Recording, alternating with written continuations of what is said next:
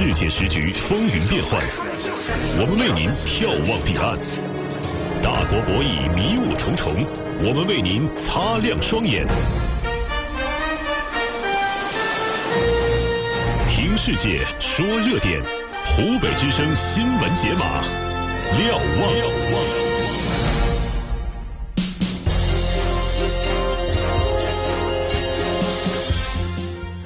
欢迎收听新闻解码瞭望，湖北之声武汉地区播出频率 FM 一零四点六，我是杨康。接下来我们关注一下内容：制裁追加，普京压力山大，扛不扛得住？哪些武器被高估了？欢迎收听瞭望，也欢迎您通过新浪微博搜索关注湖北之声杨康，或者加入我们节目的 QQ 群幺幺八七二八八二八，和我们进行互动，交流您的看法。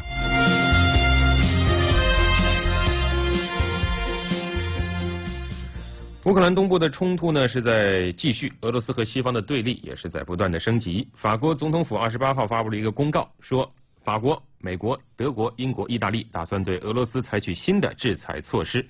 啊，不光是欧洲有行动，亚洲这边呢，日本也是一唱一和啊，说要对俄罗斯追加制裁。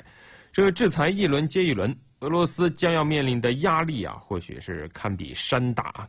各种制裁涵盖了方方面面，比如说金融、军事。能源啊，针对了俄罗斯经济的各个领域，所以呢，很多言论也是纷纷的甚嚣尘上。有些西方媒体已经开始唱衰俄罗斯总统普京了啊，大胆的做出了各种猜测，甚至还猜普京会不会因为乌克兰危机而下台啊？那您说，俄罗斯总统普京到底扛不扛得住呢？接下来就一起聊一下，探究风云时事，透析环球背景，FM 一零四点六。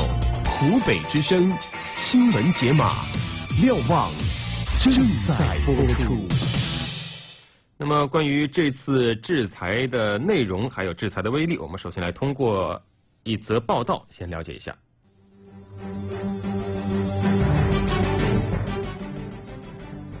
对于欧美日制裁，如果找不到解决办法，长期持续加剧俄罗斯经济困境，俄罗斯经济可能将迎来严冬。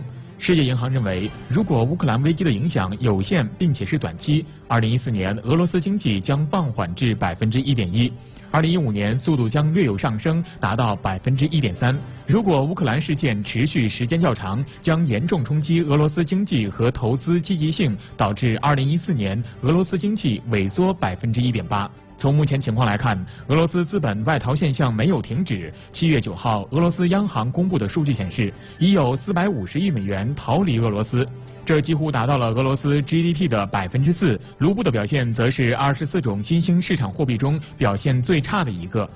俄罗斯央行二十五号宣布，将利率由百分之七点五上调到百分之八，以抑制通货膨胀，应对市场动荡。目前，俄罗斯周边的中东欧国家都处在宽松货币政策周期，纷纷把利率调到历史新低，而这已经是俄罗斯央行年内第三次加息，力度超出市场预期。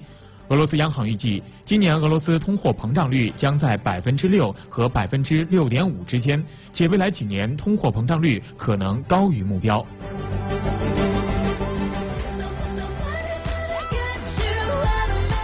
那刚才一则报道，通过几个数据啊，反映下现在俄罗斯遭到美欧日制裁之后面对的一些困境。那最近呢，这个马航坠机事件也是让俄罗斯和西方的对立变得更加加剧。